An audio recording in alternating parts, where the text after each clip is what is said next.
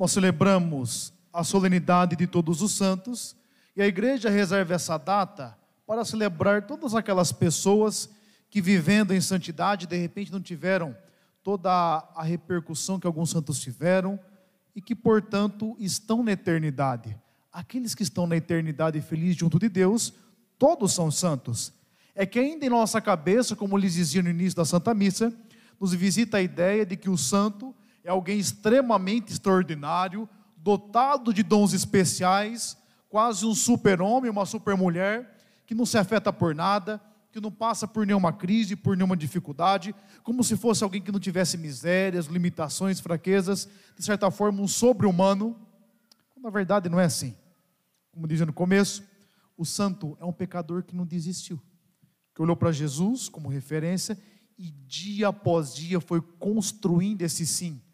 E, gente, nós como cristãos, nós como gente que tem Deus por referência, e mesmo se não tivéssemos, o coração humano necessita de um caminho de sentido e de realização, não é assim?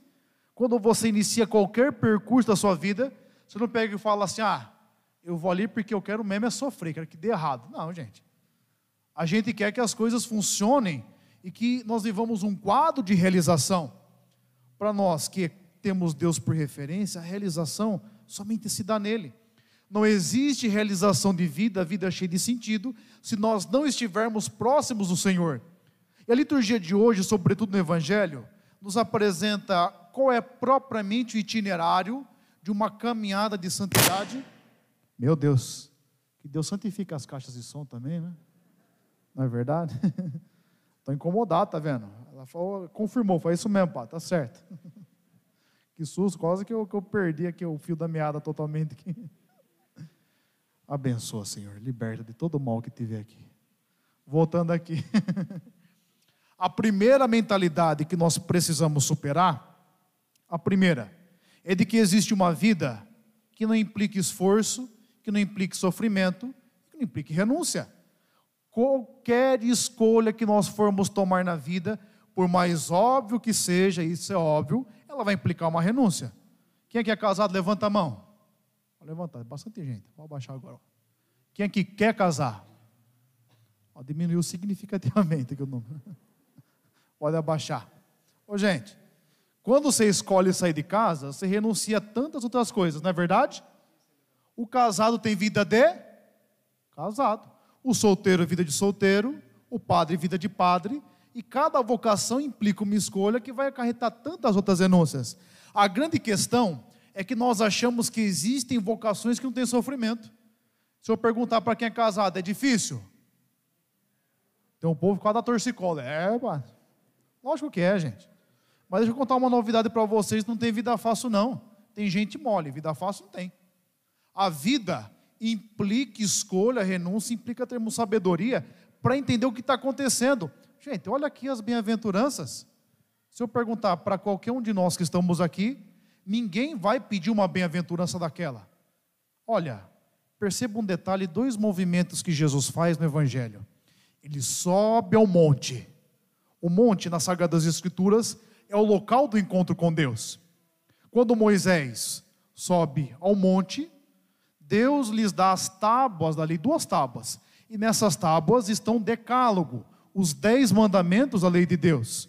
E, portanto, Deus apresenta o que, o ser humano tem que fazer para agradá-lo. Jesus, quando sobe ao monte, ele não apenas nos apresenta leis, ele nos apresenta propriamente o sentido da lei.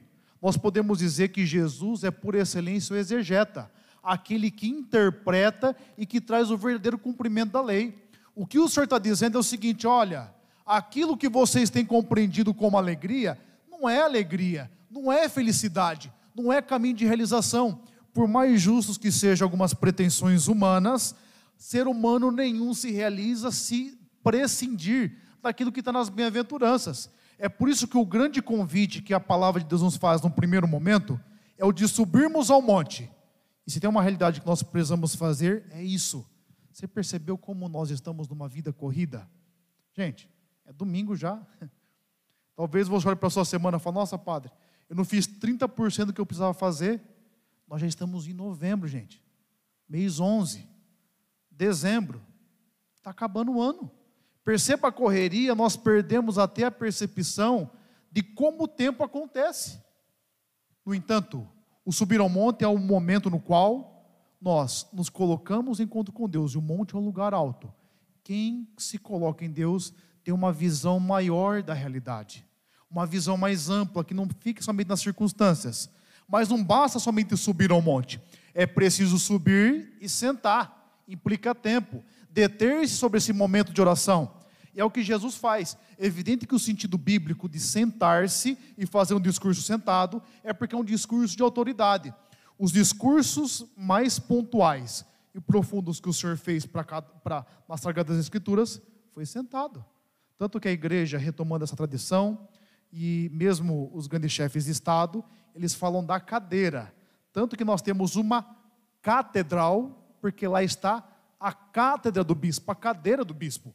Quando o Papa, segundo a nossa fé cristã católica, ele fala ex cátedra, ele fala da cadeira, ela é infalível em questão de fé, moral e costumes, porque ele fala com toda a autoridade que ele tem enquanto vigário de Cristo.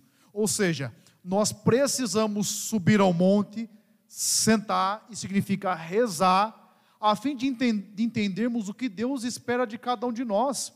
E olha as bem-aventuranças.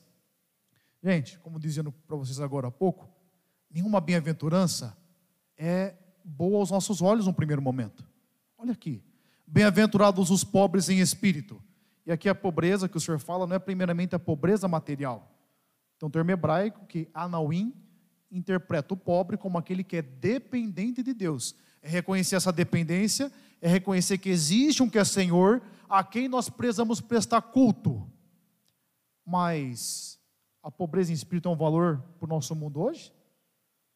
Viver a aflição na perspectiva de Deus é valor hoje? Ser manso é valor para o povo hoje? Os valores do mundo se contrapõem aos valores que a palavra nos apresenta. Porque viver a palavra de Deus é muito mais difícil, gente. Sobretudo para você que está casado, que vive no contexto de família. É fácil ser manso todo dia? Lógico que não, gente. É por isso que é preciso que nós entendamos que essa vocação de santidade acontece no chão da nossa realidade, no ser humano concreto. Eu dizia para vocês aquele exemplo né, do Monsenhor Jonas Abib semana passada, e tem muitos sentimentos que nos visitam. Há um momento na vida que, se a gente não tem um pouco de senso, a gente faz besteira por causa das coisas que acontecem conosco. É por isso que a vida de santidade, ela implica reconhecer o itinerário e percorrê-lo. E olha, que contradição com os nossos valores hoje. Bem-aventurados é uma, tradição, uma tradução do grego makairos. Makairos significa felicidade, alegria. Em outras palavras, eu dizendo o seguinte, ó, felizes vocês que são pobres em espírito, felizes vocês que são aflitos, felizes vocês que são mansos, felizes vocês que têm fome e sede de justiça, felizes vocês que são puros. E todas as bem-aventuranças são itinerário de felicidade. E vamos ser sinceros de novo: ninguém reconhece a felicidade nessas situações, porque na maioria das situações que são apresentadas são situações de vulnerabilidade. A gente tem caminhado muito errado na vida, gente. A gente acha que a felicidade é uma meta. Você que casou, você casou para ser feliz, não foi? Ou não? Você falou, nossa, minha vida está tão boa. Eu estou precisando sofrer um pouco. Eu vou arrumar uma pessoa para me atormentar o resto da vida. Não, gente. A gente casa para ser feliz, não é? Mesma coisa para ser padre. Sabe que a vocação do sacerdote não é que o padre não serve para casar que foi ser padre. A ideia que o povo tem é o seguinte: não serviu para nada, né? Ninguém quis. E o povo fala isso às vezes, sabia? Uma vez eu ouvi de uma mãe assim, eu dei uma patada nela. Ela falou, nossa, padre, meu filho não dá para nada não. Não quer trabalhar, não quer estudar, acho que eu vou pôr no seminário. Pronto, a senhora que cuida desse trasto aí, para mandar para a gente aqui? Não. Pelo amor de Deus. Ser padre é um caminho que você escolhe que implica a renúncia ao matrimônio. A vocação natural de todo ser humano é o matrimônio. Então implica a renúncia e a gente vai para um caminho de realização. Não é só alegria, não é só felicidade, como nenhuma vida é só alegria e felicidade, gente. A felicidade não é uma finalidade, ela é uma consequência. Nós precisamos entender que viver de maneira virtuosa é mais importante do que meramente procurar felicidade. Sabe por quê? Normalmente, a felicidade está muito relacionada a sentimento. E se tem uma coisa que é instável, é sentimento. Cada está de um jeito.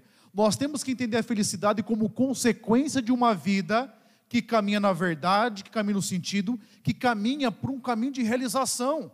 Esse é o itinerário que o Senhor espera de cada um de nós. E como lhes dizia, não é fácil. É por isso que em Apocalipse, na primeira leitura, nos é apresentado dois grupos que caminharam na santidade, que estão na intimidade com Deus.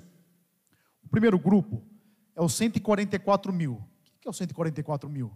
É 12, que são as tribos de Israel, vezes 12, vezes mil, que significa a totalidade. Que o autor de Apocalipse está dizendo? Que toda a raça de Israel que permaneceu fiel às aliança é salvo, está na intimidade com Deus.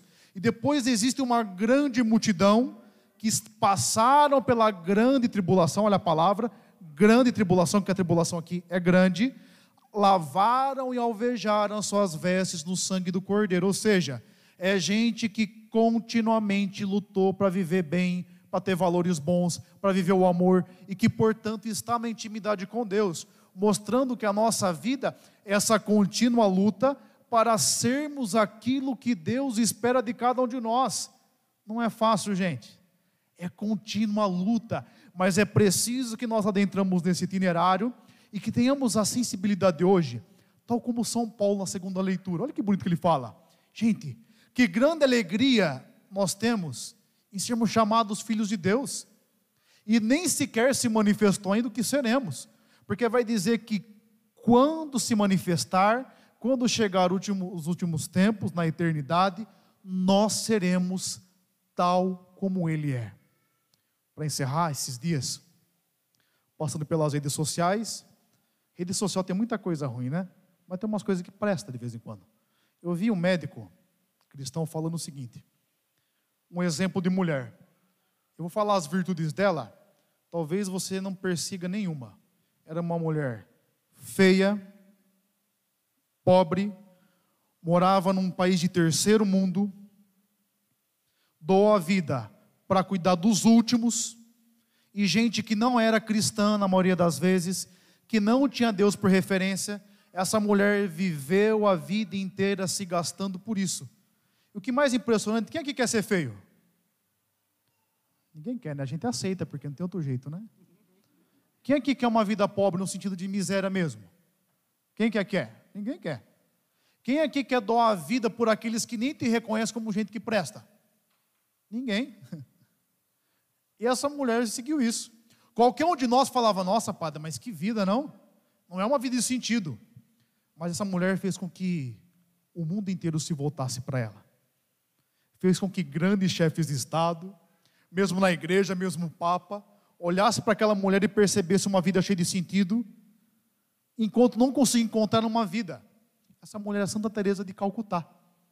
Ninguém olhando antes de falar para quem ela é, vai perceber sentido nisso. Sabe o que significa, gente? A gente está muito errado em nossas escolhas.